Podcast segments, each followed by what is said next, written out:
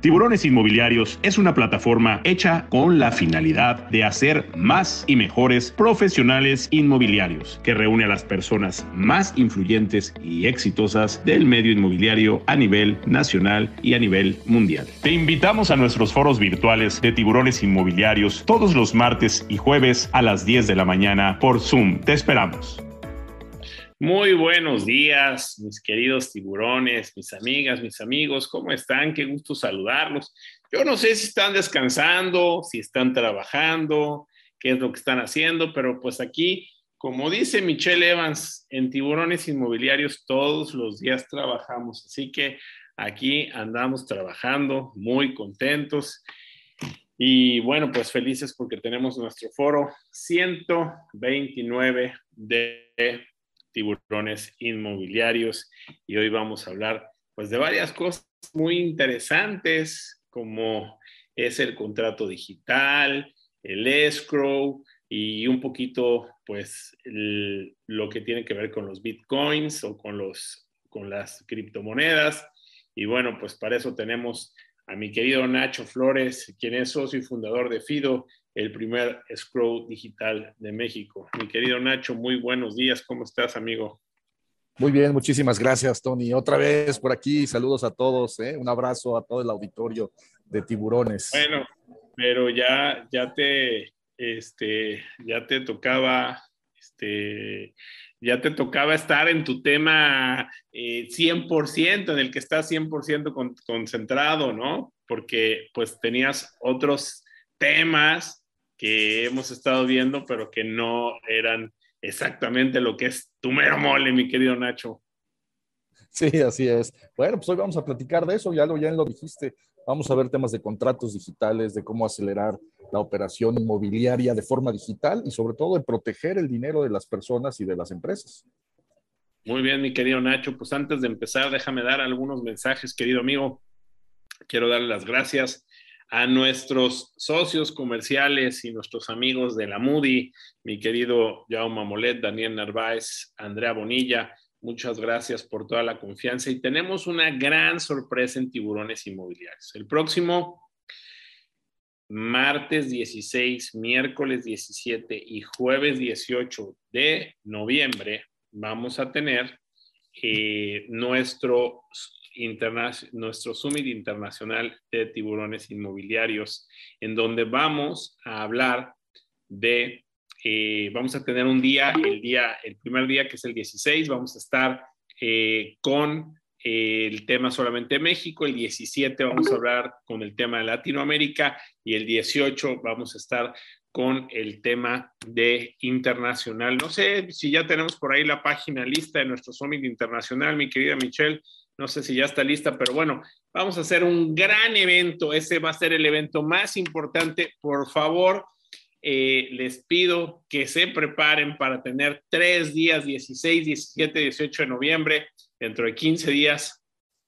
Vamos a estar ya con este, con este gran, gran evento, nuestro Summit Internacional de tiburones inmobiliarios, 16, 17, 18 de noviembre. Ahí está, ya están compartiendo, ya está el International Summit ahí. A ver, enséñanos, mi querida. Mm. Y, ah, esto es importantísimo. Esto les va a ayudar para tener su insignia internacional. Esto es fundamental. Eh, ya ven que hemos estado haciendo el módulo 1, el módulo 2, para tener sus insignias y para tener tu insignia internacional, pues hay que hacer el summit. Así que, bueno, pues qué mejor. Pues vamos a tener el 16 a Daniel Narváez. Ya está, ya está ahí. Bueno, Vamos a tener a mucha gente, 16, 17, 18, tenemos grandes sorpresas con ustedes. Muchas gracias a la gente de la Moody y también les agradecemos que hoy nos regalan un, eh, un paquete para publicar 50 propiedades durante seis meses en este gran portal inmobiliario www.lamudi.com.mx. También quiero agradecerles a nuestros amigos y clientes de Simca, que bueno, pues muchísimas gracias a Simca, la verdad. Eh, ojalá ya estén haciendo negocios con nosotros, con Simca.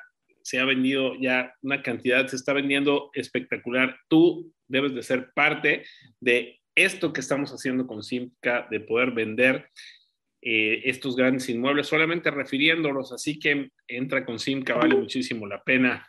eh, para poder hacer este operaciones. Llevamos más de 6 millones de dólares vendidos en el primer semestre. Ya les voy a dar los números. Vamos a vender más de 15 millones de dólares en este año, si Dios quiere, con ustedes. Ustedes son los que están llevando esas comisiones. Así que sigan haciendo negocios con Simca y ellos nos regalan hoy un Chila Weekend para eh, estar en la Riviera Maya, en Playa del Carmen, en el Hotel Singular Joy cuatro días, tres noches. Muchísimas gracias, Transportación. Muchas, muchas gracias.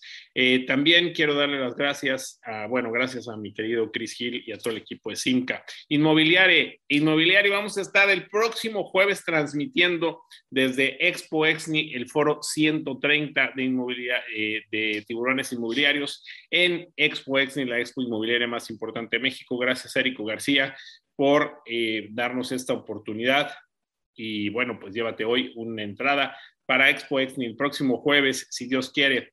Wigot, Wigot, esta gran plataforma, esta gran empresa que, bueno, pues te ayuda, es un centro de negocios inmobiliarios, tienes muchas cosas para hacer, gracias a Guilla Simonini, y puedes tener Hoy más de 200 inmuebles en tu inventario listos, proyectos que ya se están listos a la venta para que los puedas vender de manera muy sencilla, tener tu CRM. Realmente funciona extraordinariamente Wigood.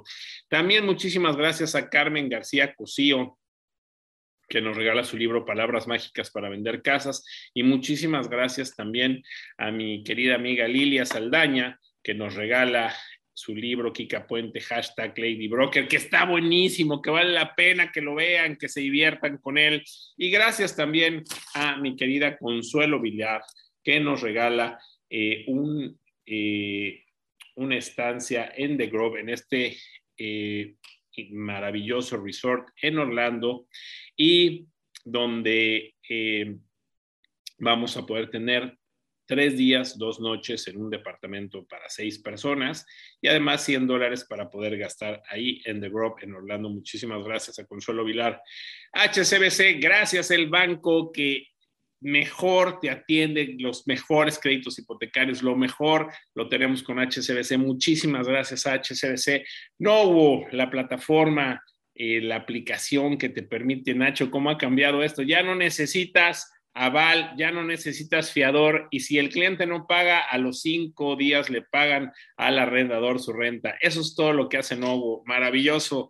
Metro, las oficinas del futuro, está espectacular este desarrollo en, em, en Mérida, la ciudad más segura de México, la segunda ciudad más segura de América. Espectacular. Metro, realmente las oficinas del futuro, 200 mil pesos de enganche, 5 mil 500 pesos mensuales para tus clientes, para ti, de verdad, vale mucho la pena. Y XP, la plataforma tecnológica inmobiliaria que está creciendo más en el mundo, ya tienen más de 70 mil personas. Nos vamos la próxima semana. La próxima semana no vamos a tener foros los martes ni los jueves, van a ser los miércoles y los viernes que vamos a transmitir transmisión especial desde eh, el Congreso de EXP en Las Vegas y después nos vamos al Congreso de la NAR a San Diego. Vamos a tener transmisiones especiales desde ahí para que todos ustedes puedan vivir lo que es un congreso como tal. Bueno, INUC, INUC, eh, este gran desarrollo en Playa del Carmen, muchísimas gracias a INUC, a mi querida Fabiola López, 99 mil dólares por 99 mil dólares te puedes hacer de un departamento en la Riviera Maya, totalmente sustentable, súper ubicado. Muchísimas gracias a INUC por estar con nosotros y también a LSR, mi querido Víctor Espinosa, a través de una visa EB5 puedes obtener tu green card de manera legal en los Estados Unidos con una inversión inmobiliaria. Así que muchísimas gracias, querido Víctor Espinosa. También recordarles que hagan negocios con nosotros. www.tiburonesinmobiliarios.com. En la parte superior derecha, haz negocio con nosotros. De verdad, están, tenemos grandes oportunidades para ti. Haz negocio con nosotros. Recordarles nuestras redes. Eh, estamos en Facebook, nuestro grupo privado de Facebook, Instagram, eh, LinkedIn, eh, Twitter y nuestro canal de YouTube. Inscríbanse a nuestro canal de YouTube. Hay una biblioteca digital espectacular. Luego me preguntan, van a, van a repetir el webinar, van a repetir el módulo, van a repetir, todo lo tenemos ahí para que ya sepas que ahí te llega, inscríbete al canal de YouTube de Tiburones Inmobiliarios. También, oigan, rompimos récord con nuestros podcasts esta semana, estamos muy contentos, están bajando muchísimo los podcasts, los tenemos en Apple y en Spotify. Baja los podcasts de todos los que tenemos en tiburones inmobiliarios, ahí lo puedes ver. Te recuerdo seguirme en mis redes sociales y sobre todo en mi Instagram, Tony Hanna Tiburón. Cada 10 personas que me siguen, yo les regalo un libro. Si quieres participar, sígueme en Tony Hanna Tiburón en Instagram y por cada 10 personas que me vayan siguiendo, yo les voy regalando un libro. Ya he regalado muchos, muchos libros. Recordarles el próximo jueves, 10 de la mañana, transmisión especial desde Expo Exni.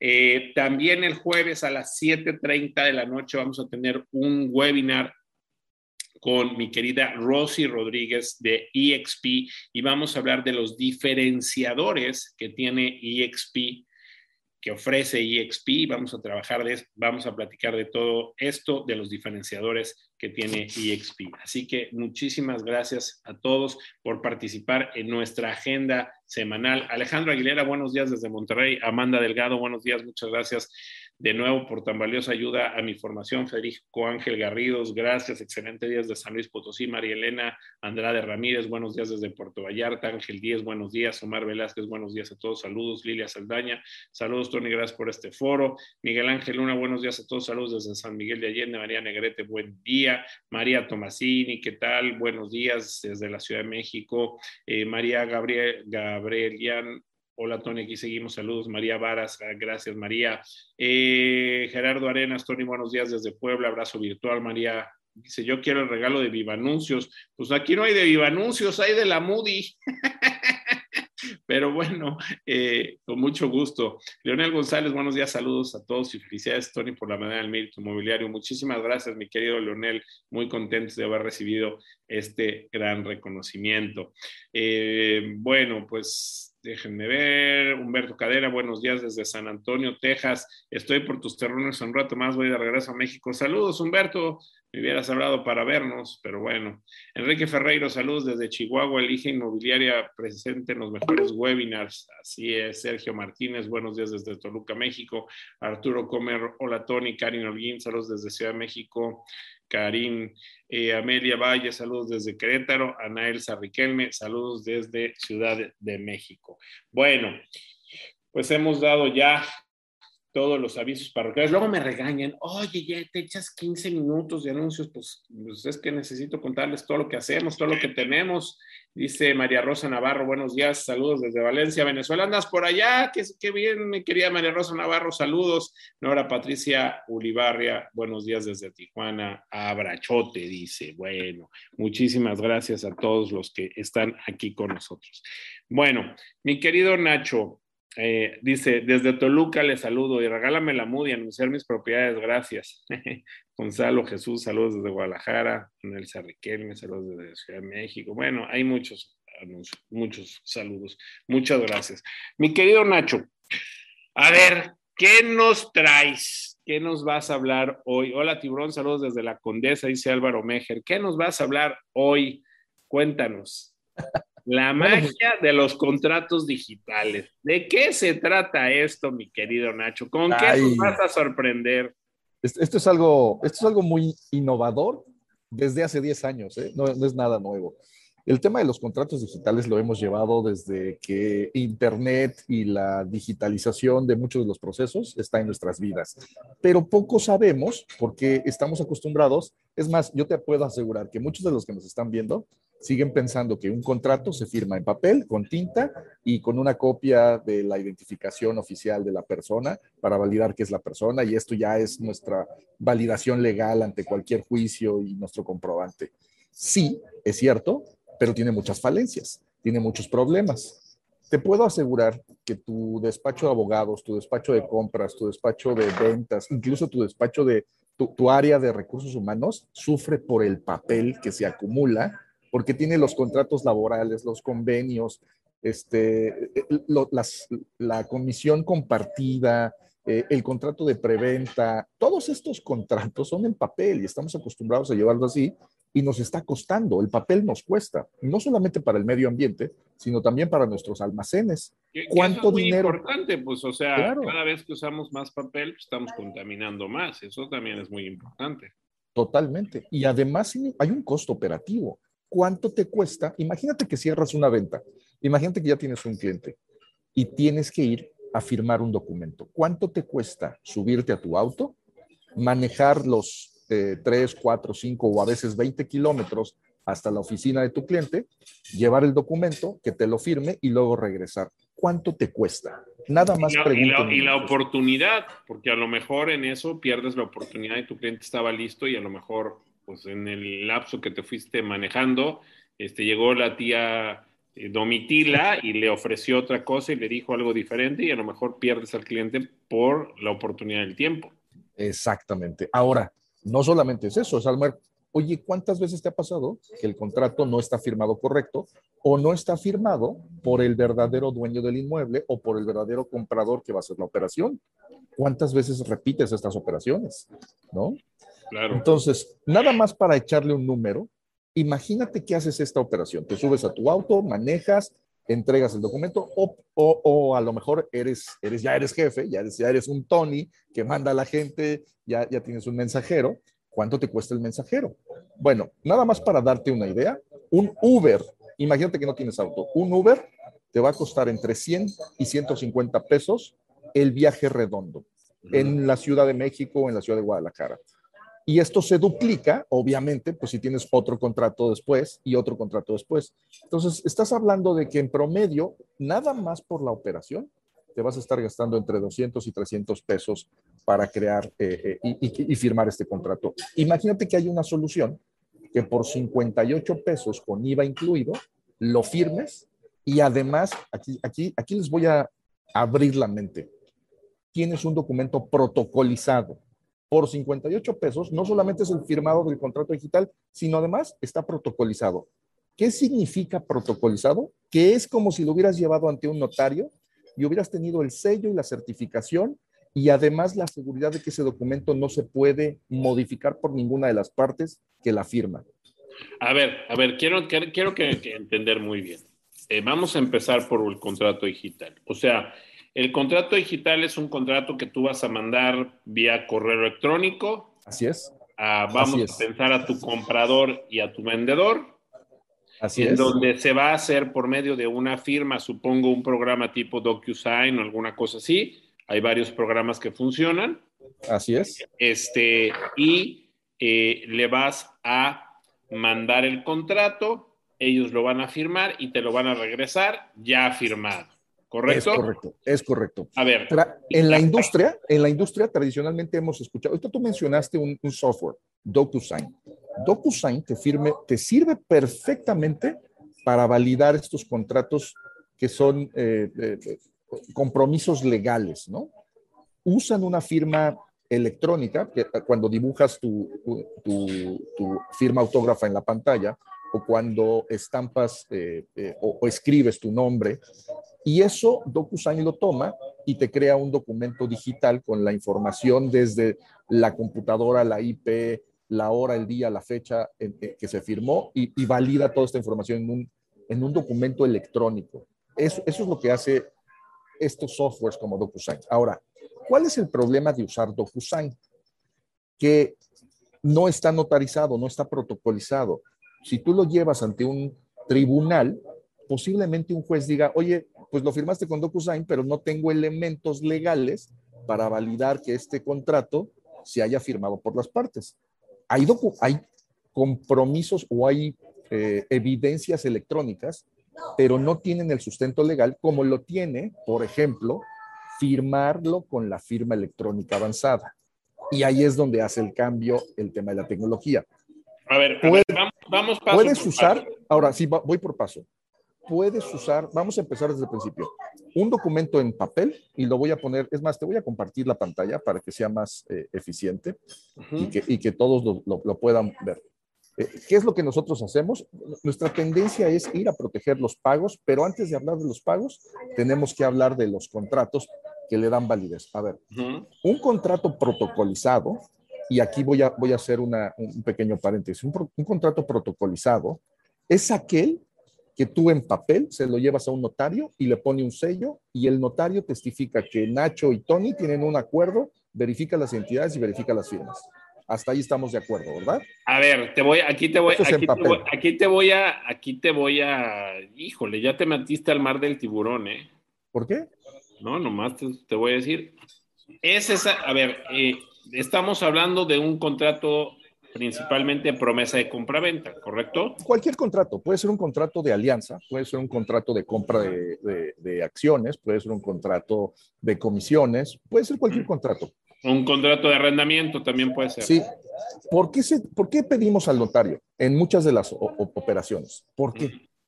Porque necesitamos un tercero que dé fe de que Nacho es Nacho, de que Tony es Tony y que además firman un acuerdo. Para eso necesitamos al notario. El notario es la fe pública, es el tercero que valida estas operaciones. ¿Estamos de acuerdo? Ahora, hay muchas. Sí y no. Sí, sí, por eso. Y no, porque. El notario, el notario hace su función. El notario hace su función. Sí, hace su función, pero no sé qué tanto te va a funcionar en un juicio eso. Realmente, o sea, te tengo que. A ver, aquí vengo yo a representar a todos los que están del otro lado, Nacho. Por eso te pongo. No, está muy bien, está muy bien. ¿no? La idea es, ¿cuál es, tú a qué sustento legal? O sea, si tú, si tú y yo firmamos un contrato en papel ahorita de comisiones compartidas y lo presentamos ante un juicio, ¿qué diferencia tiene de presentar el mismo documento, pero con notario estampado y sellado con la firma del notario? ¿A cuál crees que le den mayor sustento legal? Legalmente es lo mismo. Simplemente no, no, no es lo mismo. Sustento legal. a ver, tú estás hablando, déjame, a ver. Tú me preguntaste, ahora déjame hablar. Este, legalmente va a tener el mismo, la misma validez. El tema es que te vas a ahorrar un paso. Es, tiempo.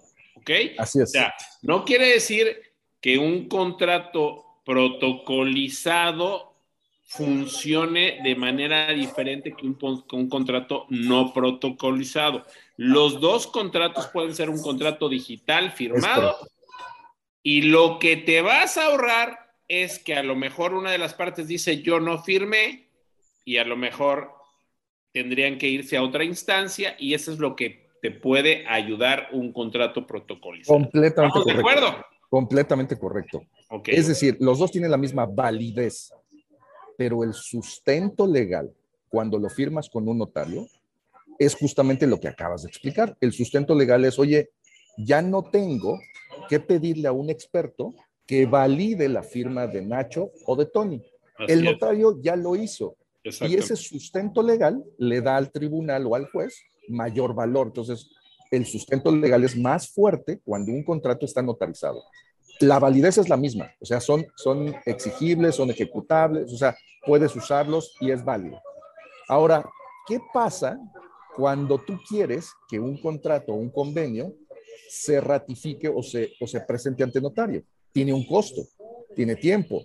Este, toda la operación notarial poco a poco se está digitalizando y desde el 2012, con la firma electrónica avanzada, tú ya no necesitas que un tercero valide la firma de Nacho o valide la firma de Tony. La firma electrónica avanzada, por sí misma, desde la ley de, de 2012 y de la ley de firma electrónica avanzada, dice, Nacho cuando firme con su firma electrónica avanzada, no puede repudiar su firma. ¿Qué significa? No puede decir que no fue su firma. Y como no puede decir que no fue su firma, no hay forma en la que pueda negar un contrato firmado con eso, ¿no? Hasta ahí estamos. Vamos a hablar de la firma electrónica avanzada, vamos a entenderla. ¿Qué es la firma electrónica avanzada, Nacho? La firma electrónica avanzada es un, eh, es un consentimiento digital que está aprobado por una autoridad. En este caso, la autoridad es el SAT. Y fue creada precisamente para que yo, Nacho, pueda con mi consentimiento digital, decir, oigan, yo imprimí esta factura y de esta forma la ley, la autoridad diga, bueno, si tú hiciste esta factura, no, después no me puedes decir que no la hiciste tú, que la hizo alguien más o que te, o que te clonaron tu, tu información. No me puedes decir eso. Tú eres responsable de esa firma digital. Entonces, para, eso, para eso fue esa la firma, digital, te la va a dar, es la misma que utilizamos en el SAT para nuestros trámites. Exactamente, exactamente. La firma Ahora, electrónica avanzada te la da el SAT. ¿Por qué? Porque fuiste al SAT a hacer todo tu chequeo biométrico, iris, eh, firma, eh, tu, tu, tu, foto, tus rasgos eh, de la cara y tu huella digital. Con eso validan que eres tú la persona que eventualmente va a firmar todos los documentos con la firma electrónica avanzada. Eso es lo que va a pasar. Okay. Ahora, ¿cómo vamos a hacer ese contrato? Ahora, ¿cuál es, cuál es el, el, procedimiento para hacer un contrato digital? Ah, ok. Ahora, ya que tenemos un contrato en nuestra computadora, generalmente yo lo que, lo que quiero hablar hoy es, es un tema de concepto, no, de, no, del, no del paso a paso, porque se lo pueden ver prácticamente en fido.mx, entran a contratos digitales y van a ver toda la explicación de cómo funciona la plataforma, pero yo creo que ahorita hablemos más de concepto. El contrato protocolizado ya no necesita del notario, eso es lo que quiero llegar, a eso, quiero llegar. Si, si tienes la firma electrónica avanzada y ya tienes la validación de que Nacho es Nacho y Tono es Tony, ¿qué te falta para entonces estos contratos elevarlos a un protocolo y que nadie pueda decir que no se hizo la operación y tengas fe de un documento digital. Ah, en la norma oficial mexicana 151 de 2019 dice que si tú estampas una constancia de conservación, ¿qué es una constancia de conservación? Es un sello que dice, este documento fue creado y estampado y verificado tal día, tal hora y en tal minuto, en tal segundo. Esta constancia de conservación, cuando se le agregas a estos documentos digitales, en automático se genera algo que se llama contrato protocolizado. ¿Cuál es la ventaja de tener un contrato protocolizado? Que te da fecha cierta del contrato. Para un caso muy específico, el contrato de arrendamiento. No sé si se acuerdan que salió la ley en la que dice eh, que si tu contrato de arrendamiento no tiene fecha cierta, pueden incluso, si hay algún eh, eh, problema con el inquilino, expropiarte la propiedad. Hay una extinción de dominio. Tienes que acreditar que tú en buena fe viste ese, ese inmueble en arrendamiento. Y una de las formas para lograr que tengas fecha cierta era ir con el notario. Ahora los contratos de arrendamiento los podrías firmar con la firma electrónica avanzada y con el sello de constancia de conservación. ¿Para qué? Para tener un contrato de arrendamiento protocolizado con fecha cierta. Y entonces así demuestras digitalmente que se diste la propiedad en arrendamiento. ¿Ese quedó claro, Tony? A ver, ¿y cuál es el proceso para hacerlo? O sea, tienes que mandar tu contrato a la, o sea, supongo que esto lo hace Fido, mandas tu contrato, mandas tu fiel o cómo haces, cómo le haces? Eh, lo que hacemos nosotros es, le tenemos una aplicación, si entran a fido.mx en contratos digitales, lo único que va a tener que hacer quien quiera firmar un contrato digital es crear un PDF, el contrato de arrendamiento, por ejemplo, lo haces en PDF, lo subes a la plataforma y en la plataforma le dices quién lo va a firmar. Nacho Flores con su RFC, con su correo electrónico y Tony Hanna con su RFC y su correo electrónico. Eso es todo lo que necesitas hacer para enviar el contrato. Okay. ¿Qué, es lo que, ¿Qué es lo que está pasando? Que nosotros estamos haciendo que el contrato sea firmado específicamente por el RFC que se dio de alta. Si yo, yo pongo Tony Hanna con una N, pues a lo mejor yo me equivoqué en el, en el, en el tipeo, pero cuando ponga el RFC, tiene que ser el RFC de Tony Hanna y tiene que firmarlo Tony Hanna con su, con su firma electrónica avanzada. Y funciona igualito que como las facturas. Metes tu, tu punto ser, tu punto key de la firma electrónica, tecleas tu contraseña y se estampa tu firma electrónica avanzada. Así funciona el modelo. Y ¿qué te devuelve la aplicación? a vuelta de correo, pues te devuelve eh, justamente un documento muy parecido a la firma, a la factura electrónica, que es un XML y un PDF. Cuando nosotros hablamos de contratos digitales, que son contratos digitales protocolizados, quiere decir que a estos PDFs que tú subiste, a estos contratos, se les agrega la firma electrónica de Nacho, la firma electrónica avanzada de Tony se le estampa el sello de conservación para darle protocolo y fecha cierta, y en automático se genera un XML, que es el verdadero contrato, pues esta es la parte digital, y la, la visualización gráfica de lo que hay aquí adentro, que es un PDF. A grandes rasgos estamos haciendo lo mismo que en las facturas, pero ahora para contratos. Eso es el primer paso. Ok. A ver, vámonos con preguntas porque hay un chorro. Sí, claro. En LinkedIn anuncian a DocuSign que sirve legalmente, ¿cierto?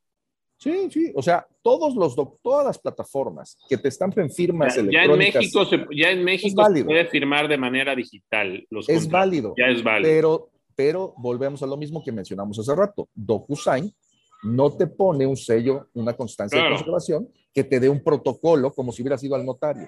Claro, claro. Esa es la única diferencia. ¿Sale? Ok. Este, Marta Jaramillo, 58 pesos cada cuánto.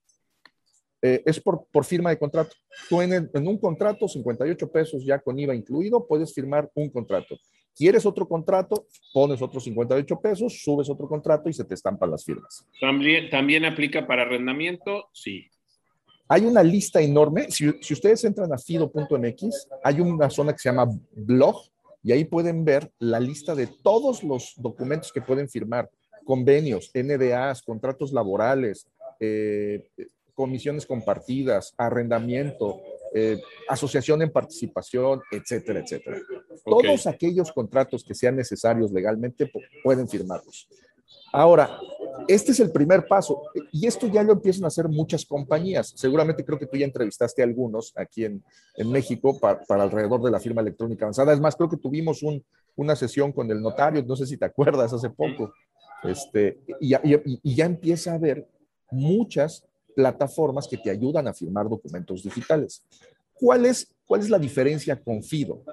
Que lo que estamos haciendo ahora es, ya que tenemos el contrato firmado, lo más interesante del contrato es que protejamos la operación como protegiendo el dinero en un modelo de escrow. Y para eso, o sea, nosotros no nos dedicamos a firmar contratos, no es el main o el core del negocio. Necesitamos ese insumo, necesitamos el contrato. ¿Para qué? Para que adentro de una casa de bolsa, una entidad financiera, que es nuestra aliada, podamos hacer una operación de protección del dinero cuando hay un comprador y un vendedor de cualquier cosa. Inmuebles, eh, servicios, eh, productos, insumos, eh, acciones, empresas. ¿Por qué se necesita crear estos mecanismos legales y financieros para proteger el dinero? Tiene que ver con una palabra que se llama escrow. Y aquí es donde yo quisiera empezar esta conversación. Okay. A ver, vamos a terminar con el contrato y nos vamos con el escrow. ¿Qué te parece? Sí, claro, sí.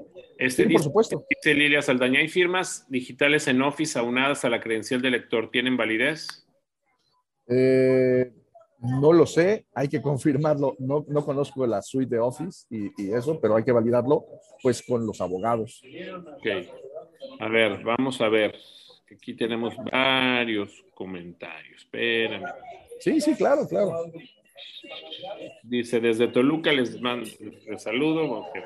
Eduardo Chan, saludos desde Mérida. Ricardo Herrera, hola Tony, amigos, excelente inicio de noviembre desde la Ciudad de México. Salvador Vázquez, saludos desde Ciudad de México. Quisiera contactar contigo, Tony, soy coach y capacitador AMPI y del Diplomado UNAM, AMPI y Universidad de Anáhuac. Con mucho gusto, Salvador, búscame en mi Instagram, Tony Hanna Tiburón, ahí me contactas.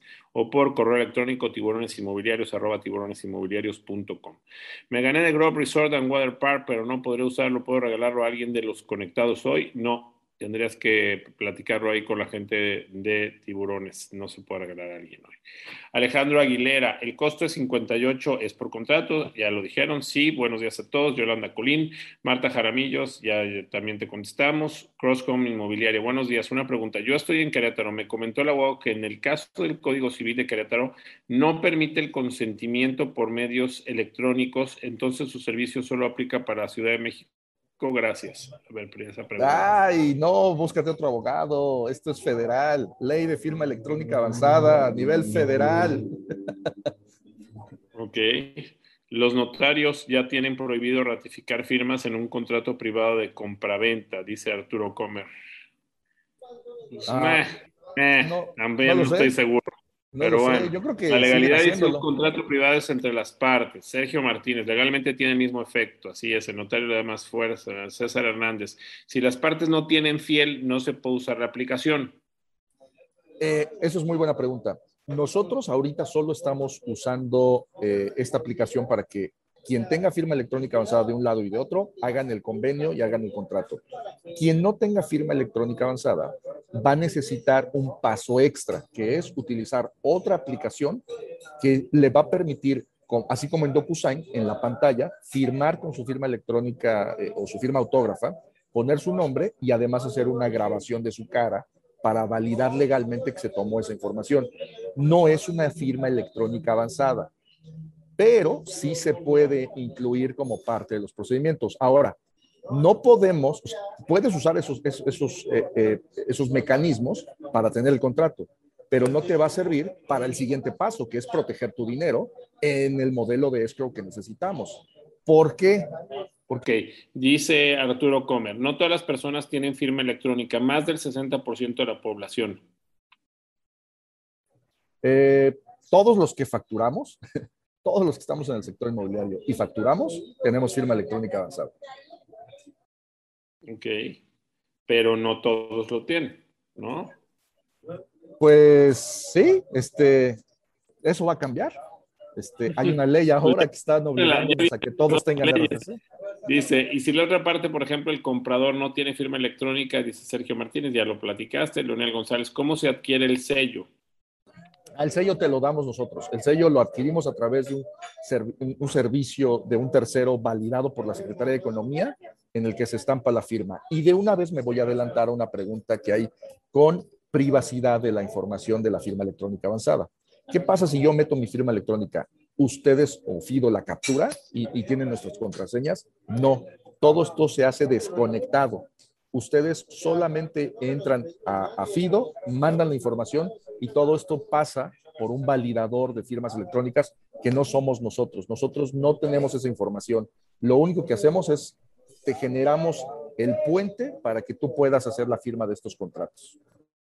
Ángel Díaz, solo es válido si ambas partes tienen fiel, ya lo contestaste. Arturo Comer, ¿cómo se llama la aplicación? Fido.mx, ahí lo puedes ver. Eh, Marta Hernández, ¿puede utilizarse para extranjeros? Es decir, si el vendedor es mexicano y el comprador extranjero el extranjero tendría que tener firma electrónica avanzada y en todo, en todo caso, si no la tiene, tendríamos que usar un mecanismo adicional de firmado autógrafo tipo DocuSign. Correcto.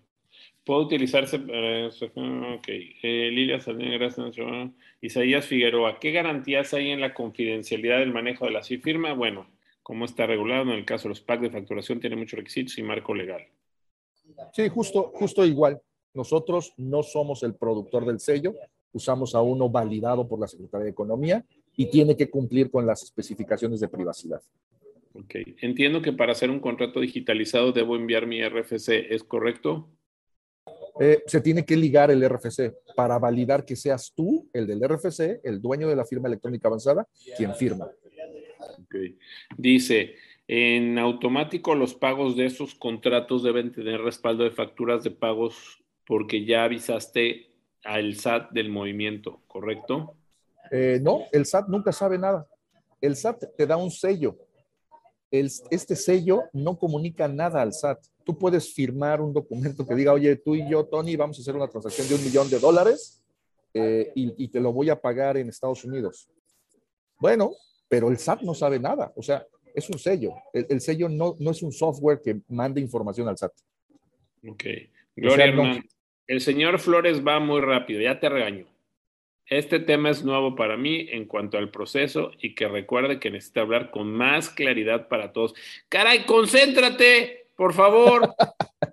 ya sé, ya sé. Pero lo que quiero que hoy se lleven es el concepto. Los pasos despacitos, véanlos en fido.mx. Se van a tardar este, un poquito de tiempo para aprenderlo, pero llévense hoy el concepto. Hoy, hoy, hoy lo que quiero es que se lleven el concepto de que ya pueden firmar en digital, ya pueden protocolizar esos contratos y además el siguiente paso es pueden proteger el dinero de esas operaciones, que eso es lo que ahorita vamos a platicar. Ok, Álvaro Mejer dice, ¿cuál es la página eh, que le dan el servicio de firma de contrato con mi fiel por, son 58, no 48, 58 pesos, fido.mx. Laura Chávez, saludos desde Ciudad de México, gracias. Ok. Eh, ¿Cómo se firma electrónicamente con extranjeros? Se puede, ya lo platicamos. Saludos desde México, dice Álvaro Castro. Raquel Ruiz, tiene que declarar el que no se encuentra en el país México y, y recibió ingreso de un contrato de arrendamiento pues eso ya es definición de cada quien, ¿no? O sea, eso, ya es de cada quien. a ver, esto yo creo que es muy importante aclararlo. La parte fiscal no tiene que ver con la parte de la firma del contrato. ¿Estamos de acuerdo? Sí, totalmente. O sea, tú y yo podemos hacer un contrato ahorita firmado en una servilleta, Tony. Oye, por la por este proyecto que andamos haciendo tú y yo, yo te voy a pagar, tú me vas a pagar y no tiene nada que ver con un tema fiscal. Lo fiscal viene cuando entra el dinero a tu cuenta de banco. Ese es otro tema. Ok. Los tribunales están ya preparados para recibir documentos base de la acción electrónica. Sé que es válido y legal, pero nuestras autoridades están obsoletas. ¿Pudiera ser un problema si ese contrato llegara a litigarse? Eh, no, no son obsoletas. Los tribunales ya firman con firma electrónica avanzada específica de los tribunales. Las emisiones, las resoluciones de los jueces van con firma electrónica avanzada de, los tribunales. No, no está obsoleto. Laura Guadalupe Uñate, ¿puede firmar una persona en un lugar y la otra en otro, en otro estado, país, etcétera? Sí, claro, por supuesto. Tony Nacho, digan lo que pueden volver a ver en YouTube. Pues que pueden volver a ver en YouTube. Sí, sí, que esta plática la van a poder volver a ver en. YouTube para que no se preocupen. Claro. Entendí. Sí, esta lo pasamos en YouTube, claro. Marta Jaramillo, ¿cuáles serían las desventajas de estos modelos tecnológicos? Ah, buena pregunta. La firma electrónica avanzada es un archivo, es, una serie, es un par de archivos y una contraseña que tú tienes. No se la dejes al contador porque, digo, sé que muchos lo hacemos, pero no se la dejes porque el contador pudiera firmar en tu nombre con un contrato de arrendamiento o de préstamo de crédito y entonces te embarca. Mucho cuidado porque no se les olvide que es su consentimiento digital. Eso es, lo, que yo más les digo a todos, es cuiden su firma electrónica avanzada como si fuera su propia palabra. No se la den a cualquiera. Correcto. A ver, saludos, dice... Ok, Raquel Ruiz, ok, gracias. Horacio Salgado. Saludos, Tony, participantes. Horacio Salgado de Ciudad de México. Felicidades por el tema. Muy bien. Bueno, ya aclaramos. Déjame ver. Al momento de renovar contrato es la misma operación de proceso y el mismo pago. Renovación de contrato, tienes que volver a firmar, tienes que volver a poner las fechas eh, que se van a dar, o vas a hacer un anexo del contrato, tienes que volver a hacer un pago. O sea, si hay firmas involucradas, tienes que volver a crear un nuevo, documento. Ok. Digo, pero 58 pesos es un regalo, ¿eh? La verdad. O sea, lo que se ahorran, que realmente son 50, a ver, lo voy a decir más bonito, son 50 pesos más IVA. 50 pesos más. lo que te ahorras, pues está todo da. Ok, Nacho. Ya hablamos del contrato. Creo que ya quedaron aclaradas todas las dudas que venía. Ahora, explícanos del escrow. Esta ah, figura del escrow creo que es muy importante que la puedan entender porque el escrow es una figura que se utiliza prácticamente en todas las operaciones inmobiliarias en los Estados Unidos, pero en México no se conoce, no se entiende. Muy poca gente sabe lo que realmente es un escrow. Platícale a la gente, por favor, mi querido Nacho Flores, lo que es un escrow. Ah, bueno, bueno, para empezar, yo creo que les va, les va o van a entender mejor el tema del escrow si les platico un poquito de la historia de lo que a mí me pasó. Pues platícale la historia de lo que a ti te pasó.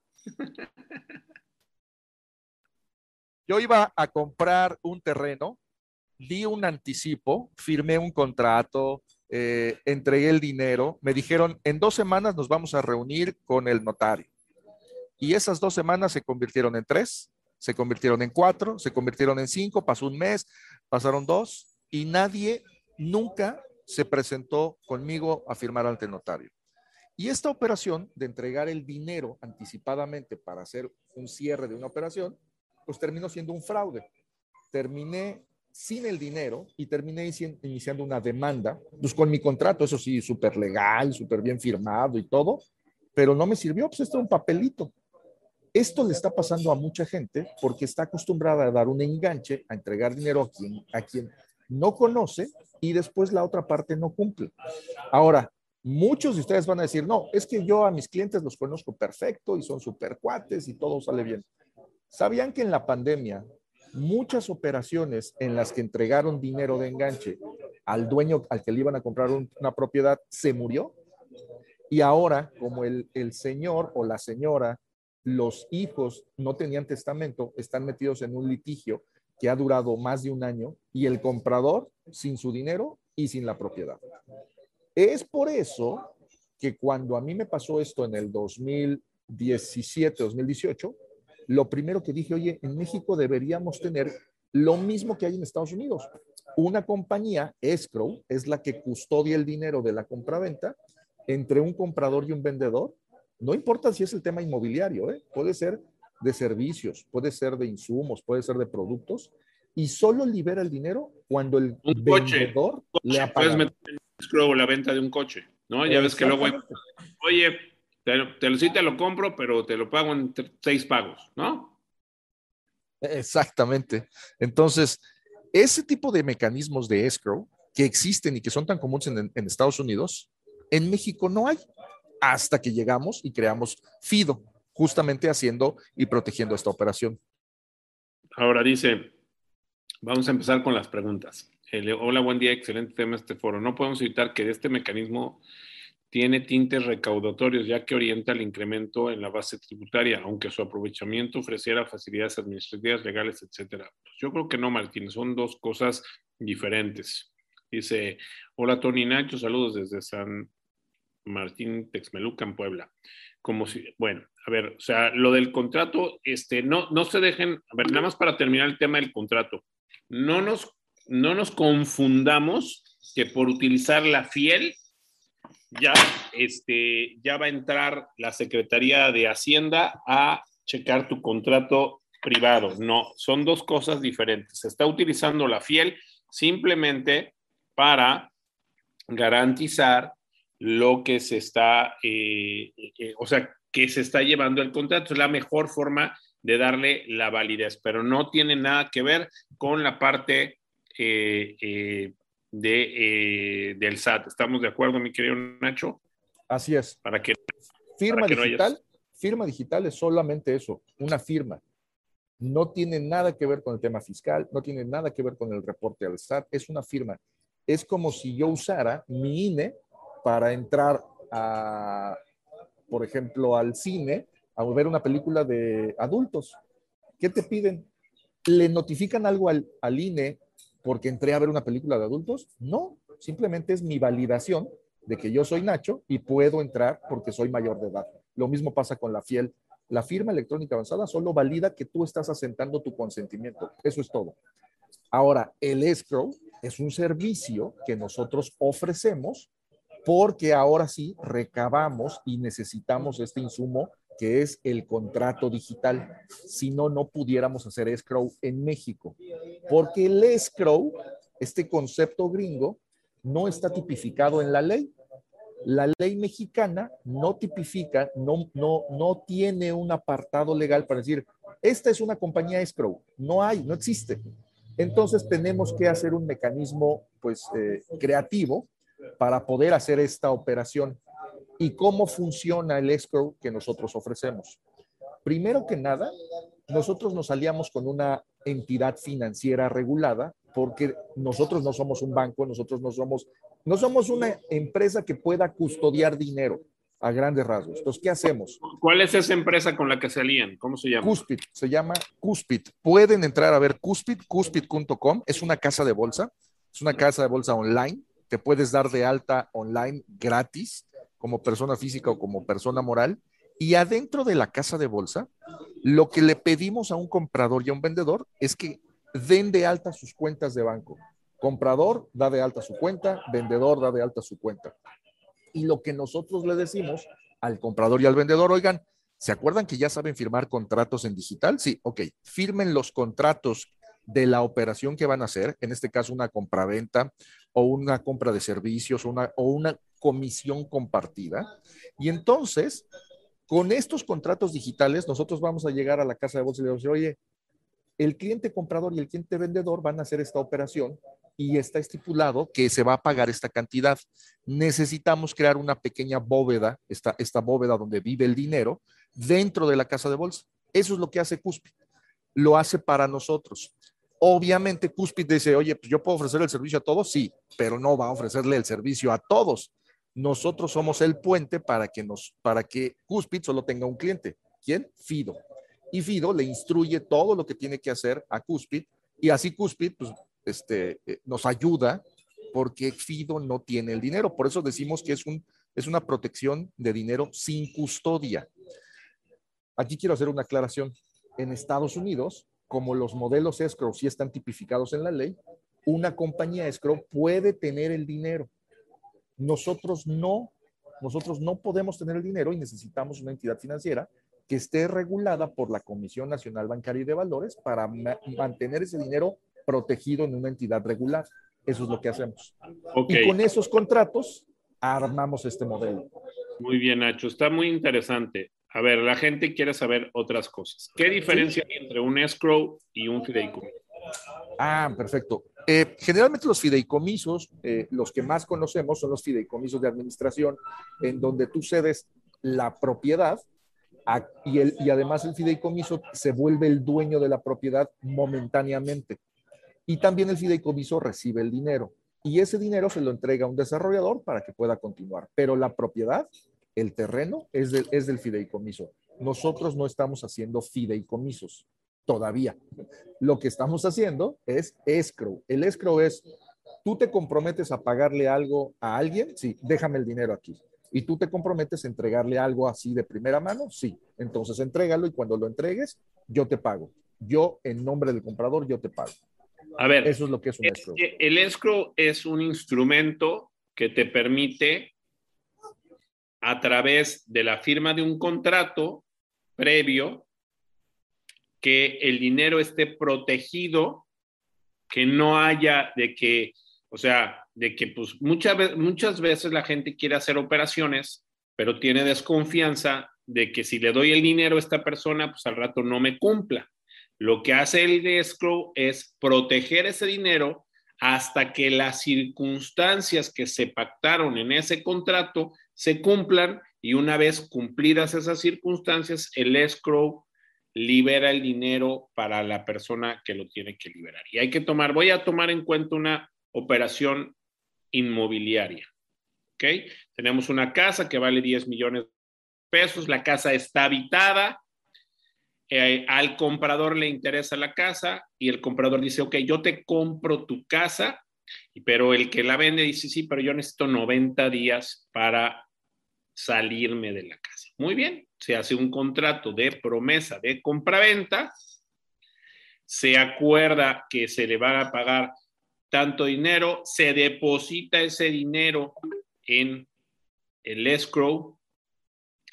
En ese mismo escrow se pueden dar las eh, instrucciones para que una vez hecha la operación se descuente del mismo dinero que el comprador está recibiendo la comisión de el agente inmobiliario que esté interviniendo en la operación, los gastos de impuestos sobre la renta, eh, si hay un pago pendiente de predial, si hay un pago de mantenimiento, o sea, todo puede quedar protegido en el escrow.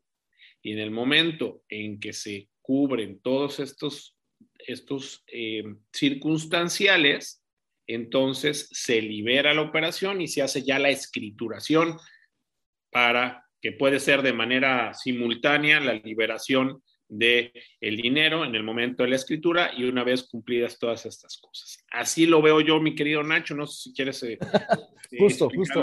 acabas de, acabas de, explicarlo mejor que yo. Lo explicaste hasta mejor que yo. Ok. Así es. A ver.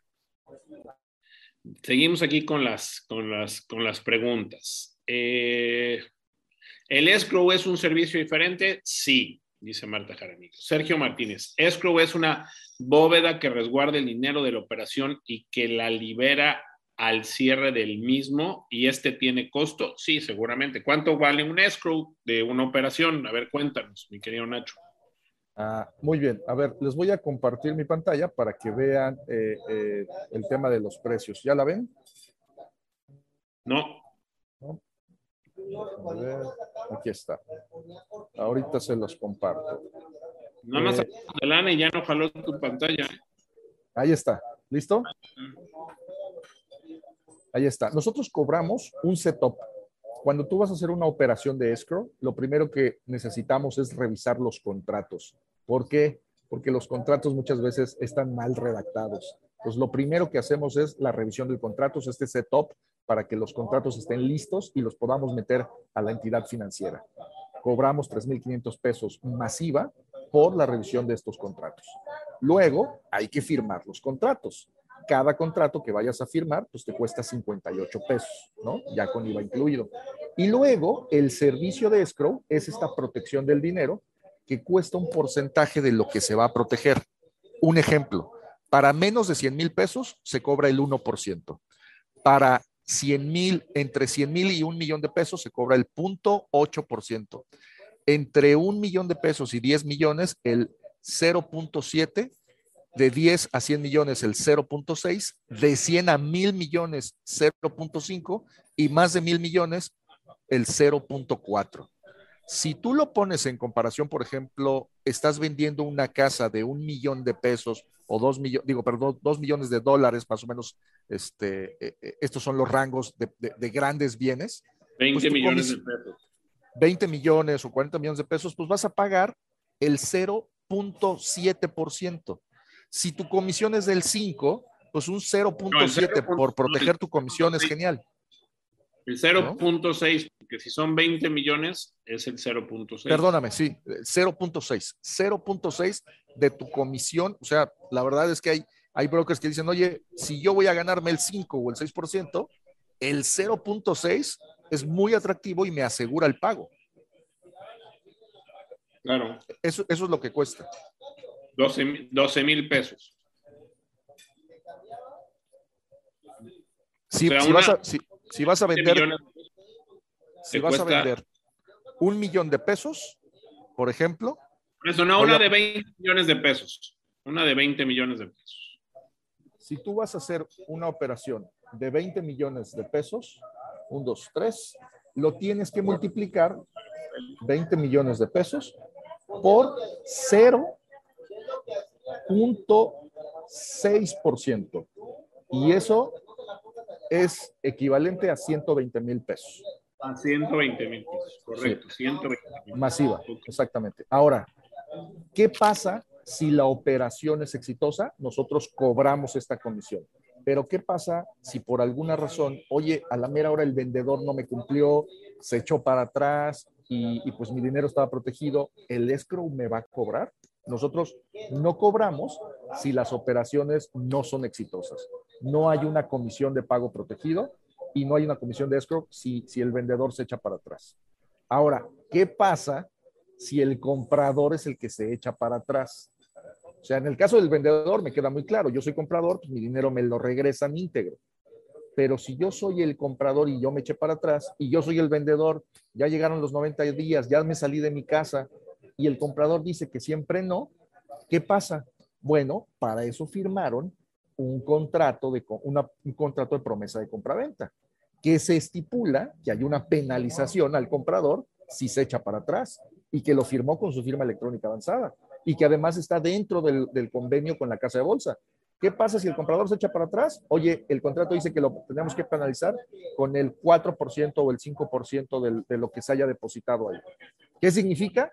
Pues que en automático vamos a meter la orden y vamos a decirle a la casa de bolsa, oye, dale el 4% o el 5% al vendedor, ¿no?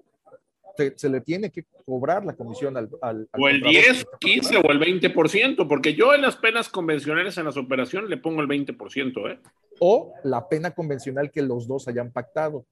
¿Ya vieron por qué es tan importante tener un contrato protocolizado con firma electrónica para que después no haya estas peleas de, no, es que es mucho, es muy alto, no sé qué, y entonces ahora demándame.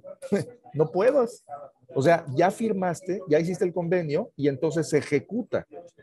Si después quieres demandar, bueno, pues ya será, ya será a juicio y valor de, comprador y vendedor, pero la ejecución se logra. Claro.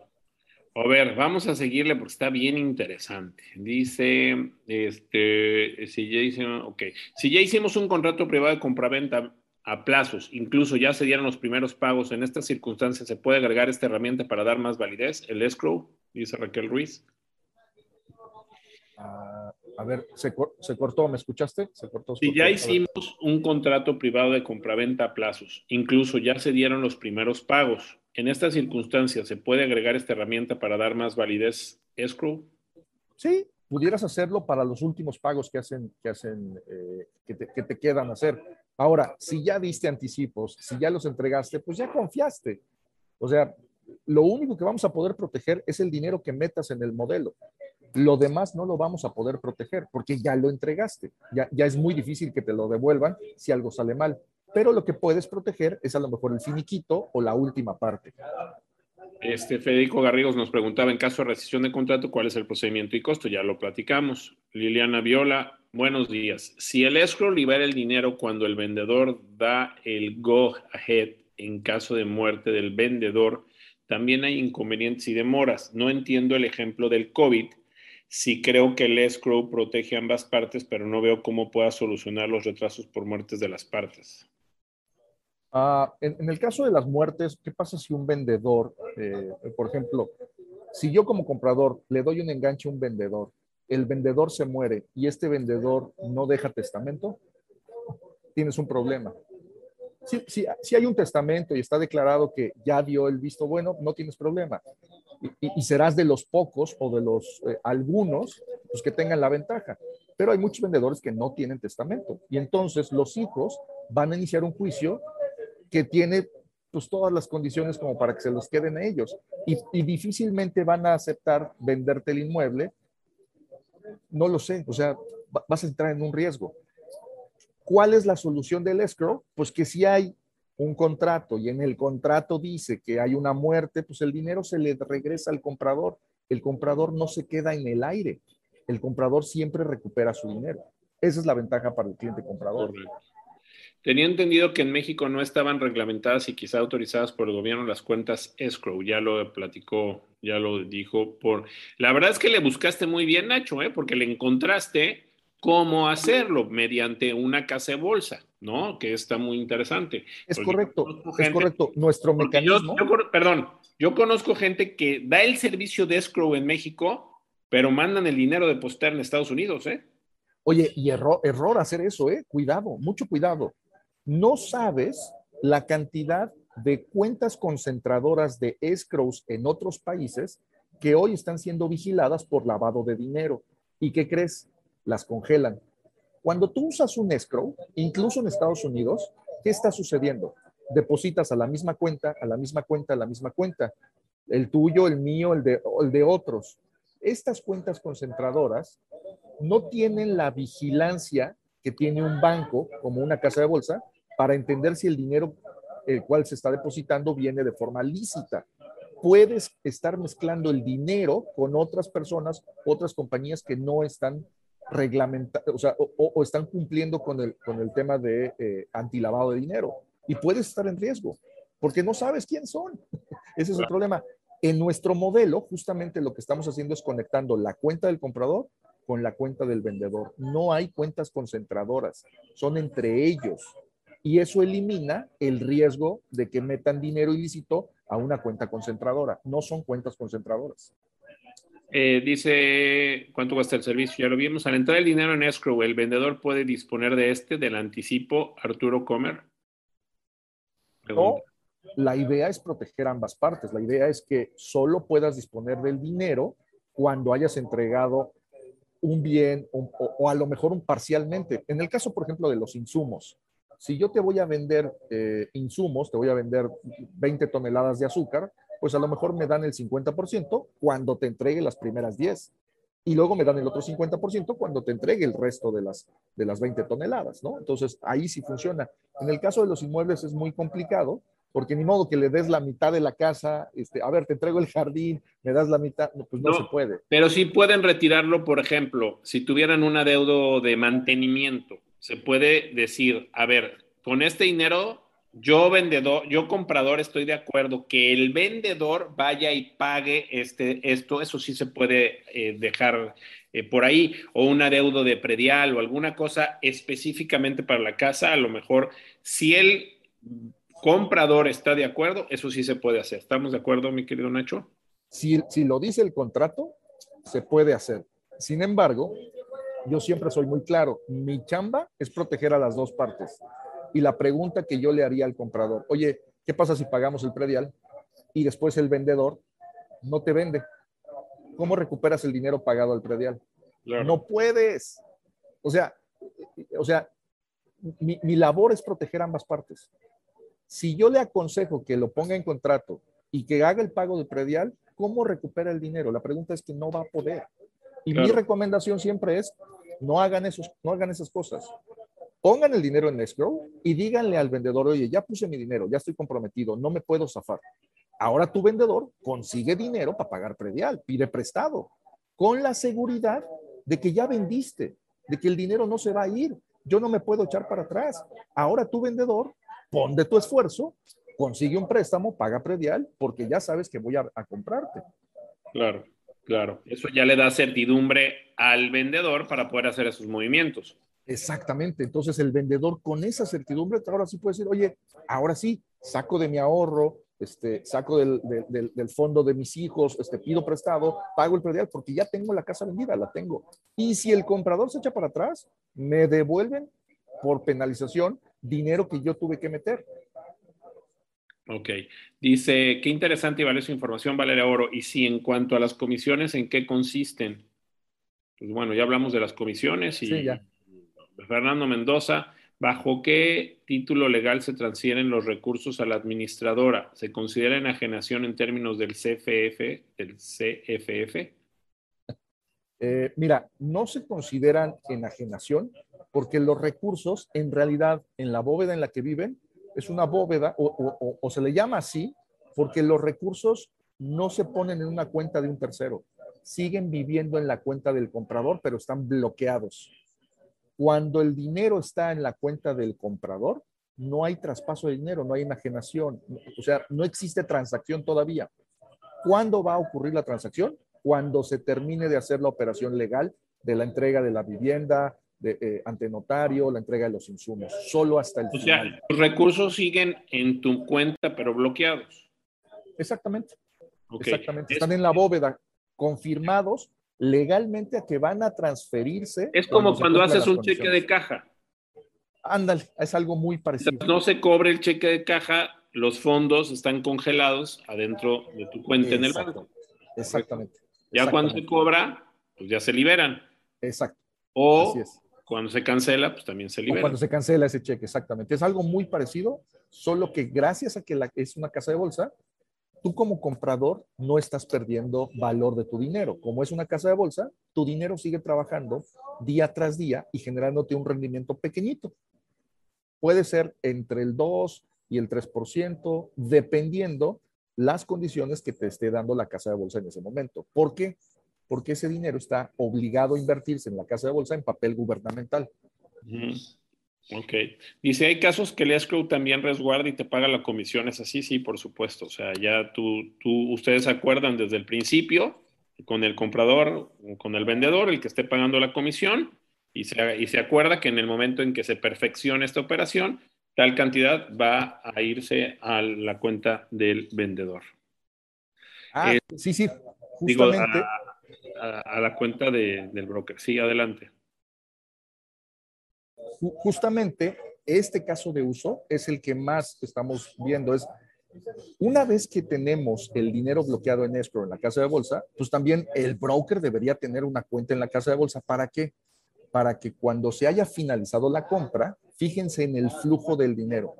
El comprador que ha protegido el dinero le va a pagar al vendedor y en automático, en automático, tú no tienes que andar correteando a tu cliente vendedor para que te pague tu comisión. En automático, ejecutamos el contrato de qué? El contrato de comisiones que debiste haber firmado y metido con nosotros para que extraigamos tu porcentaje y te lo depositemos. En automático se hace todo esto cuando se ha terminado la operación ante el notario. Este es el caso de uso más, más común. Ahora viene otro caso de uso, mi estimado Tony. ¿Qué pasa cuando tú y yo hacemos un convenio? Oye, tú traes al comprador, yo traigo al vendedor y entonces nos vamos a aliar para hacer el cierre de la venta. Pues entonces, tú como broker que estás trayendo al comprador, pues también deberías tener un porcentaje en el, en el cual yo te comparto mi comisión. Y fíjense cómo el flujo del dinero se pinta perfectamente. Comprador le paga al vendedor, vendedor le paga al primer broker y el broker comparte su comisión con el, con el otro broker que trajo al comprador. Y todo está pintado dentro de la casa de bolsa con los contratos correspondientes de cada uno. Muy bien. Dice, en ocasiones el vendedor utiliza el anticipo para pagar una hipoteca o deudas del predial. No va a ser, ya, ya lo platicamos. Eh, Sofía Morales, ¿qué pasa con el dinero resguardado si alguna de las partes desiste de la compra-venta? ¿Y qué porcentaje o monto de dinero cobra el escrow por el servicio? Ya lo platicamos. Celso El Villar, ¿los busco como Fido o como Cupid? Como Fido, Fido.mx. Fido.mx. Isaac Holoshutz nos saluda, muchas gracias amigo, te mandamos un abrazo. Lilian Viola, cobran 3.500 pesos por revisión del machote de contrato por cada contrato, es decir, como inmobiliaria hago el setup de mi cuenta y levanto a la plataforma tres machotes de contratos, uno de compraventa, uno de renta y uno de comisiones, entonces pago 3.500 por, por tres y luego ya no pago nada de setup de cada contrato o este setup es por cada contrato de compraventa que haga la plataforma. Eh, nosotros cobramos un setup si vas a hacer una operación. Vas a hacer la operación de compra-venta, pagas el setup y las comisiones. Si haces otro tipo de operación que es el arrendamiento, pues es otro setup y, y las comisiones. En a lo que se refiere ella, pues ya, ya revisaste mis contratos de arrendamiento. Siempre lo tienes que hacer, de todos modos. Es que no, si es el mismo, si es el mismo eh, inmueble, son los mismos firmantes, son los mismos montos, sí. Pero si no son los mismos, si no son los mismos firmantes y no son los mismos montos y no son las mismas condiciones, pues este, la lógica que te dice que son operaciones distintas, ¿no? Entonces cobramos por eso. ¿Por qué cobramos ese setup? Porque necesitamos validar que esos contratos no nos lo rechace la casa de bolsa. Hacemos toda esa operación y muchos de los contratos pueden, incluso a veces en los setups, disminuirse el, el, costo que cobramos porque te vuelves un cliente recurrente. Oye, Nacho, yo ya hice dos operaciones contigo, pues la tercera eh, eh, es muy similar, solo cambian estos. Es entendible que el setup va a ir bajando, pues en la cantidad de veces que, que usas nuestro servicio, eso es obvio. Ok, dice, creo que le falta un cero entre el punto y el uno, etcétera, en la pantalla de los ejemplos. Aclarar, por favor el 0.1, ¿no? Seguramente está bien, este, pero si quieres ahorita lo checamos. Ok. Sofía Morales, ¿qué pasa si la propiedad en venta tiene gravámenes que se cancelan, que se cancelarán durante la operación? ¿Es viable contratar el servicio de escrow aunque en la operación tarde meses en cerrarse? Es que el gravamen lo pueden cerrar, lo pueden cancelar. No, no, tendrían que cancelarlo. No, no, no, no les va a funcionar ahí. No, todos los gravámenes tienen que estar liquidados antes de, antes de ir a, cerrar operación, porque si no, vuelve a pasar lo mismo. Si, tú usas dinero del comprador para liquidar otras cosas, ¿cómo se las devuelves si incumples? Es muy complicado. Ok, dice Esmeralda Guillén, ¿a quién le corresponde pagarlo? Pues mira, lo puedes pagar tú, lo puede pagar el comprador, lo puede pagar el vendedor o lo puede pagar entre los tres, depende de lo que ustedes negocien. Así es. En, mi caso, yo lo, que he estado viendo es que los más interesados en usar un escrow son aquellos que están en mayor riesgo. Generalmente son los brokers. Los brokers cuando traen operaciones muy grandes, cuando estás moviendo 2 millones de dólares, 5 millones de dólares en una operación, los clientes no te quieren pagar. Este, suena, suena ilógico, pero yo he visto que entre más grande es la operación, más tacaños son los, los, clientes. Entonces, cuídense mucho y los brokers son los más interesados. Ya. Dice, dice este Jesse, eh, Dani, te escucha mucho ruido de fondo, solo es un comentario. Jessica Aldaz, en realidad el escrow es solo para proteger al comprador. ¿Qué pasa si el vendedor se hace para atrás? No, pues sirve para los dos, ¿no? Sí, nuestra chamba es proteger a ambos lados, que el vendedor tenga certidumbre y que el comprador pueda regresarle su, o sea, que pueda ser regresado su dinero en caso de que el vendedor falle. Ok. María Elena Andrade Ramírez, suena interesante, pero deberían ser cuotas más competitivas. Normalmente las compañías escrow cobran en promedio 750 dólares. Estoy completamente de acuerdo, solo que tienes un problema. Dile a un cliente mexicano que va a enviar su dinero a Estados Unidos y explícale al vendedor que va a recibir su dinero de Estados Unidos. Si te funciona y tu cliente comprador y vendedor están de acuerdo, puedes seguir usando el escrow en Estados Unidos. Pero los clientes mexicanos están en mayor riesgo por las condiciones que ya te dije. Las, las cuentas concentradoras en Estados Unidos incluso están siendo vigiladas por la Unidad de Inteligencia Financiera por lavado de dinero. Ten mucho cuidado. Lo barato puede salir caro. Ten mucho cuidado. Ok, tendrán, ok, gracias. Tendrán oportunidad de mandarnos las láminas que están proyectando. Muchas gracias. Las puedes ver en, en, YouTube, se queda grabado en nuestro canal de YouTube, ahí lo puedes ver con muchísimo gusto. Miguel Conde, ¿qué tipo de contrato se firma con ustedes, Escrew, para que intervengan en la operación? Eh, tienen que firmar un contrato de compraventa y tienen que firmar un contrato de mandato. Nosotros hacemos toda la, la, el, el armado del contrato de mandato. ¿Qué es el contrato de mandato? Es este documento legal que nos permite hacer a FIDO un árbitro dentro de la casa de bolsa. Toda la operación, el armado legal de esto está fundamentado en el contrato de mandato que le das a FIDO para poder interceder por ti. Ok. Este dice, ¿qué pasa si ya se firmó el contrato de compraventa y el enchimpo, pero no le dieron el crédito al comprador? Se regresa el dinero y no cuesta nada. Sí, no regresa nada. O sea, es decir, si, si no hay crédito, si no, si no le aprobaron nada y, iba a dar un enganche, ojo, puede haber una penalización, ¿eh? Abusados.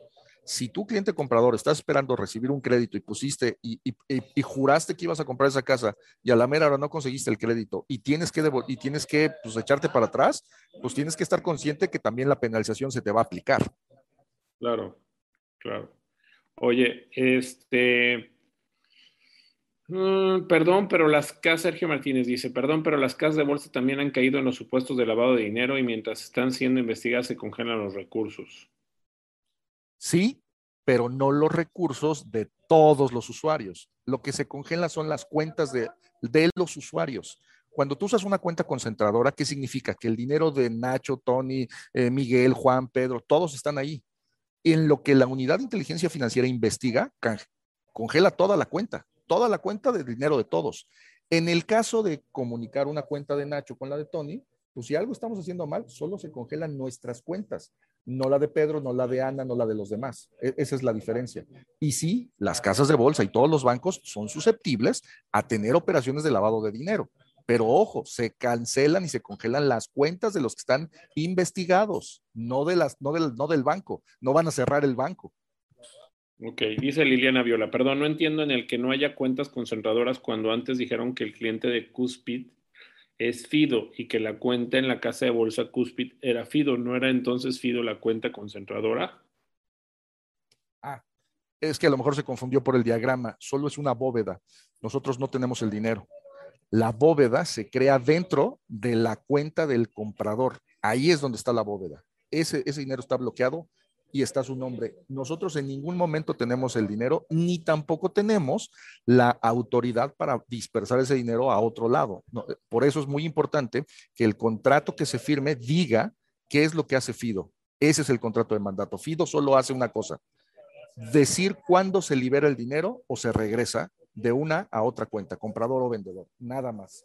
Ok. ¿Puede cubrirse adeudos de acuerdo a las dos partes y aclarar que hay pena por suspender la compraventa? Sí se puede, pero pues como dice, la verdad es que es la protección del dinero, o sea, este, sí se puede, ya lo platicamos. ¿Se puede hacer algún pacto de pago a través de una promesa de compraventa? ¿Se contempla esto en este mecanismo de formalización? Sí se puede, pero es la misma, es la misma respuesta. Depende de la seguridad que ustedes quieran tener, ¿no? No me quedó claro por qué el contrato adquiere aparejada ejecución en caso de ser necesario acudir a, tribunales.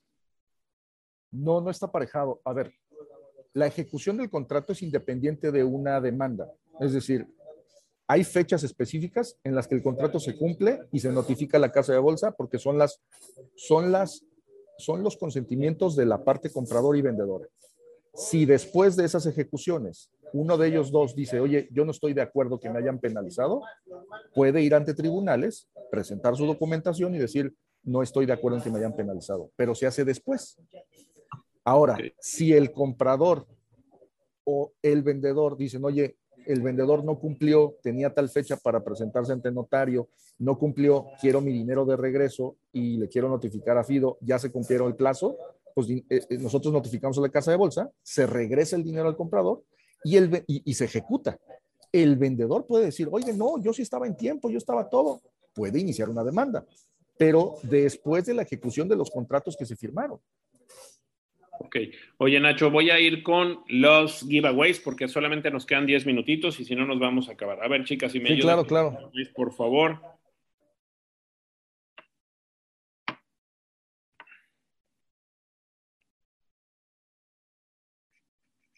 Ok, tuvimos 375 personas el día de hoy. Muchísimas gracias a todos los que se inscribieron, más las personas que están en YouTube. Eh, ¿Quién se lleva el libro de Lilia Saldaña? 38. El de Carmen García. 192. El paquete de Wigot Prime. 42. Inmobiliaria Expo 112. El paquete de la Moody. 44. La estancia con The Grove, cortesía de Consuelo Vilar. 362. Y el Chira Weekend de Simca. 158. Ahorita les decimos quiénes son los ganadores. A ver, dice, eh, ¿quién paga la comisión del escrow? ¿El comprador o el vendedor? Pues el que ustedes quieran, puedes pagarla tú también como, como, como intermediario, es cosa de que se pongan de acuerdo. ¿Quién debe pagar la comisión? ¿El comprador, el vendedor, los brokers o todos? Pues también lo mismo, pónganse de acuerdo. Si tú quieres tener tu seguridad, págalo tú y, y, dáselos a, a, ellos como, como una buena opción. Saludos, Tony Ernesto Barroso de AMPI Pachuca. ¿Cómo o quién valida el cumplimiento para realizar la dispersión? En el contrato se debe especificar cuál es la evidencia de salida. La evidencia de salida es la firma notarial, la entrega del inmueble ante notario. Si esa es la evidencia, tienen que entregar una evidencia. Si son productos o servicios, ¿cuál es la evidencia? Tienen que pactarla en el contrato. Nosotros solamente cumplimos lo que el comprador y el vendedor hayan pactado en el contrato. Ok.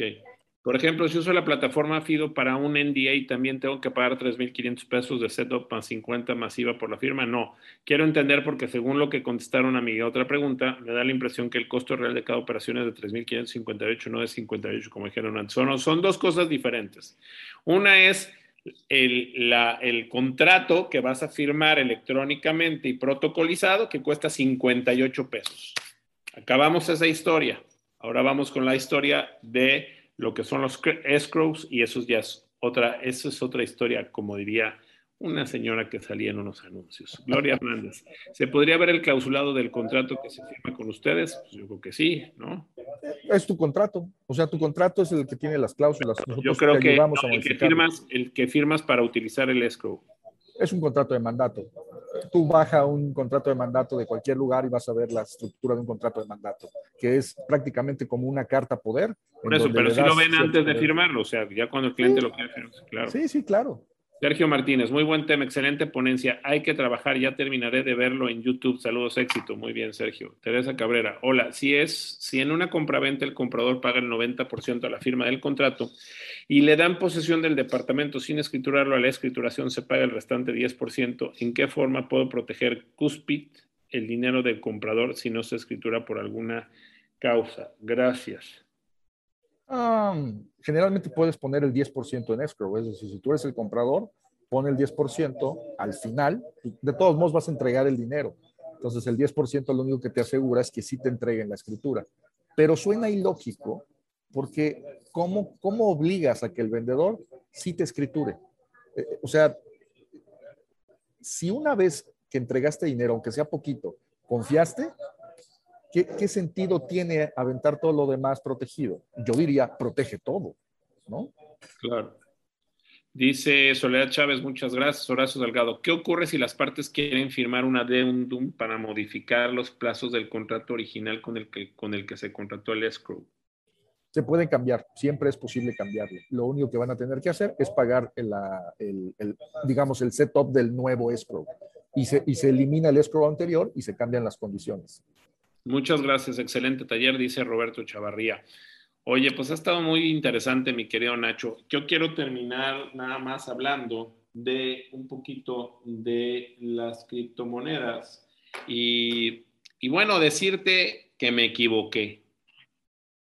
Bueno, por lo menos estoy equivocado ahorita. ¿Por qué? ¿Por qué? A ver, dime. Porque estábamos hablando más o menos de que el, eh, cuando estuvimos hablando de los, de, los foros de las criptomonedas, hablábamos de que más o menos el eh, Bitcoin andaba en 30 mil dólares por un Bitcoin. Yo decía que creía que iba a bajar todavía 25, entre 20 y 25 mil, 20 y 25 mil dólares por, por un eh, Bitcoin. Y pues me equivoqué.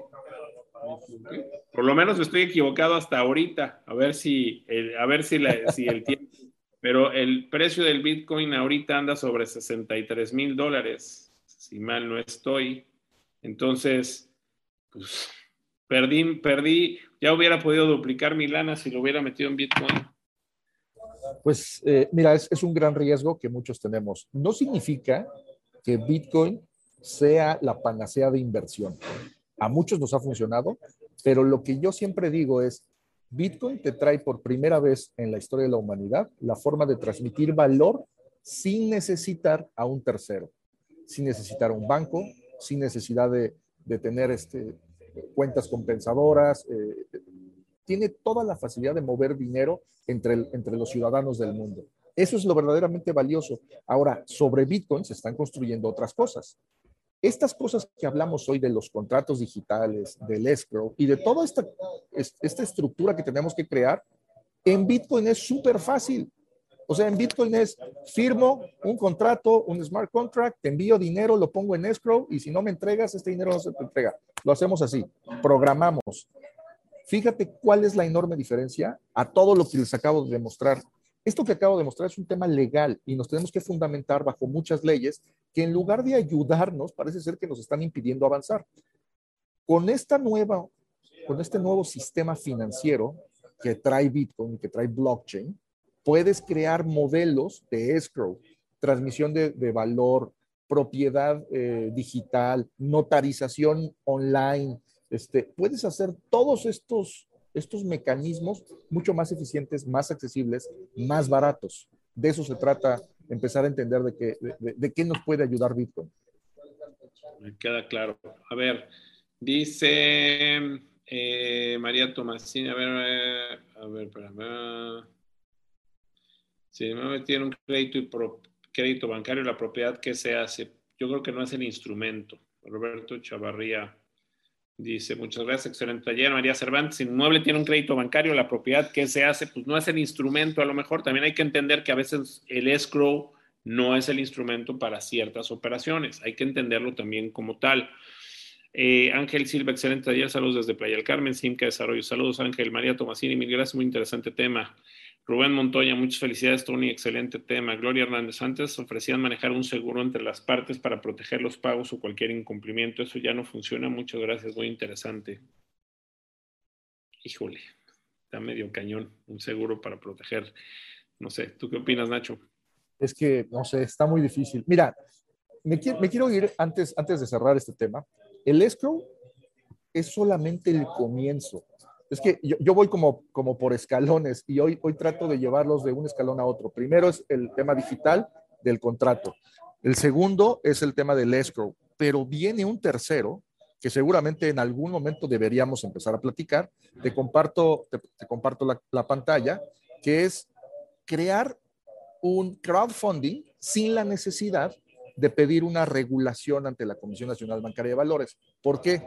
Porque tú puedes utilizando estas cuentas escrow, si así les podemos llamar, estos, estos pagos protegidos, tener dentro de la casa de bolsa a inversionistas que están juntando una vaca.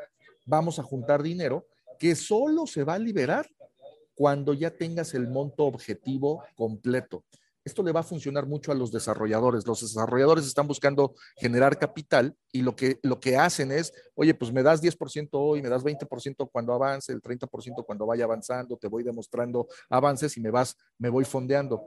¿Qué pasaría si todos nosotros pudiéramos de un solo golpe meter el proyecto y si se junta el monto objetivo, el desarrollador ya tiene el capital, ya no se está peleando por, por andar vendiendo y prevendiendo, sino que junta todo el capital. Pero solo va a ocurrir si todos están de acuerdo en poner ese dinero en un fondo común. Y ese fondo común tiene que estar protegido. Ahí sí se parece un poquito a un fideicomiso, en donde todos meten a un fondo común y si no se logra el objetivo, se les devuelve el dinero con intereses. Pero si se logra el objetivo, entonces ahora sí, le entregamos dinero al desarrollador. ¿Contra qué? Contra documentos legales protocolizados que amparen que les estás entregando dinero para construir cierto proyecto. Y, eso es, y es por eso es tan importante el tema de la firma electrónica avanzada, por eso es tan importante el tema del sello de la constancia de conservación y que los documentos tengan validez eh, ante un tribunal. Muy bien. A ver, dice, subió a 60 mil dólares promedio, si el Bitcoin, por supuesto. Este, Brian Bejarano, compren XRP. César Campos, ETH es la ley. Sofía Morales dice, muy valiosa información, muchas gracias por la plática. Yolotri Morales, mucha luz y gracias. María Teresa Herrera Sánchez, no llegué a tiempo y quisiera verlo completo. ¿En dónde lo puedo ver? YouTube, efectivamente, en YouTube. Entra a nuestro canal de tiburones inmobiliarios, le das seguir y ahí te va a estar dando todo lo que puedas ver. ¿Con qué nombre? Tiburones inmobiliarios. Gracias mil de antemano. Eh, Alberto Gutiérrez, excelente ponencia, muchas gracias. Juan Bosco Pérez, saludos tiburones, saludos Mijaye. Eh, Ángel Díez, ha sido muy interesante la plática. María Teresa Herrera, gracias. María Teresa Herrera, muchas gracias. Muy interesante plática. Dice María Cervantes. Martín Hernández, muchas gracias. Tony Nacho, muy valiosa información. Excelente día. Bendiciones a todos. Yadira Malpica, muchísimas gracias por esta por una exponencial información. Felicidades por tan importante emprendimiento. Wow, felicidades Nacho Flores, Tony Tony Bravo. No soy Tony Hanna. Ah, no es cierto, es bravo. Eh, saludos, Nacho. Eh, dice Omar Velázquez, excelente plática. Saludos, Tony Nacho, dice Lili del Río. Bueno, vamos a darles los. Eh, ah, aquí hay otras preguntas y respuestas. Gracias, excelente información, dice Yasmín Leal. Saludos, dice Gabriel Morales. Excelente ponencia, Jesús Díaz. Muchas gracias a todos. María del Socorro Guerrero, muchas felicidades este, muchas gracias, excelente información. Yadira Malpiques, bravo, de felicitaciones, Tony Jara. Ya sé, te estoy bromeando, es para que te rías. Patricia Zamora, gracias, Tony Nacho, excelente taller, excelente taller, como un tema muy interesante. Gracias, Julio del Cadillo. Eh, bueno, dice, muy buen tema, felicidades, expositor. Carlos Ernesto Jiménez Guzmán nos dice en YouTube. Pues déjame ver si ya tengo aquí eh, los eh, ganadores de los giveaways. ¿Algo más que quieras agregar, mi querido Nacho? No, pues nada, al contrario, muchas gracias. Cualquiera, ah, hay, un regalo, por supuesto, se nos olvidaba, mi estimado Tony. Ah, pues, las personas que, las personas que vieron este, eh, e, este pequeño, esta pequeña plática y que me manden. Eh, ¿Cómo esta pequeña plática? Esta gran plática. esta gran plática, como dice Tony. ¿Qué pasó? ¿Has este visto nuestros cursos de ventas o qué? ¿No tienes tu copywriting? Esta gran plática. ¿Cuántas ¿Cuántos escrows quieres que regalemos hoy, mi estimado Tony? No, pues los que tú quieras. Tú dime, ¿cuál, cuál, es? Tú, tú escoge el número. 100, dice Amanda Delgado. ¿100? Vamos a hacer una cosa. Dame, dame cuatro, o dame cinco ciudades importantes de México para que también les toque a todos y que no, no, no, no acaparemos. Dame cinco ciudades importantes de México. Bueno, pues la Ciudad de México. Ciudad de México. Monterrey, Guadalajara. Monterrey, Guadalajara. Eh, mira aquí, Querétaro, Cancún. Querétaro y Cancún. Puebla, no, Cuernavaca. De esas ciudades, el primero que me mande un mensaje a, mis redes sociales, que me mande a mis redes sociales, soy Nacho Flores, estoy en Twitter, en LinkedIn, eh, estoy en Instagram. Si me mandan mensaje, les regalo un escrow. Si tienen una operación lista por hacer, les regalo un escrow de estas cinco ciudades. Y de los demás que te contacten a ti, Tony, te voy a dar 10, 10 este, escrows gratuitos. Yo les regalo 5 a los, que me, a los que me busquen a mí directamente y 10 a los que te busquen a ti y que te pidan este, un escrow gratuito porque van a cerrar una operación. Perfecto, me parece muy bien. Muchísimas gracias, mi querido Nacho. Bueno, los ganadores del día de hoy son Lilia Saldaña, se lo lleva Paulina Casanova, Carmen Cosío se lo lleva Horacio Salgado, Exni se lo lleva Araceli Gutiérrez, eh, la Moody se lo lleva Juan Bosco Pérez, Wigot se lo lleva Rosy Gómez, eh, Simca se lo lleva Guadalupe Cortés y de Grove Verónica Ramírez. Muchísimas felicidades a todos los ganadores. Muchísimas gracias a todos por haber participado el día de hoy. Nacho, te mando un fuerte abrazo. Muchísimas gracias, amigo, eh, por darnos esta información. Que Dios te bendiga y gracias por siempre estar dispuesto con tiburones inmobiliarios. Como siempre, muchas gracias. Gracias a todos. Les mando un gran abrazo.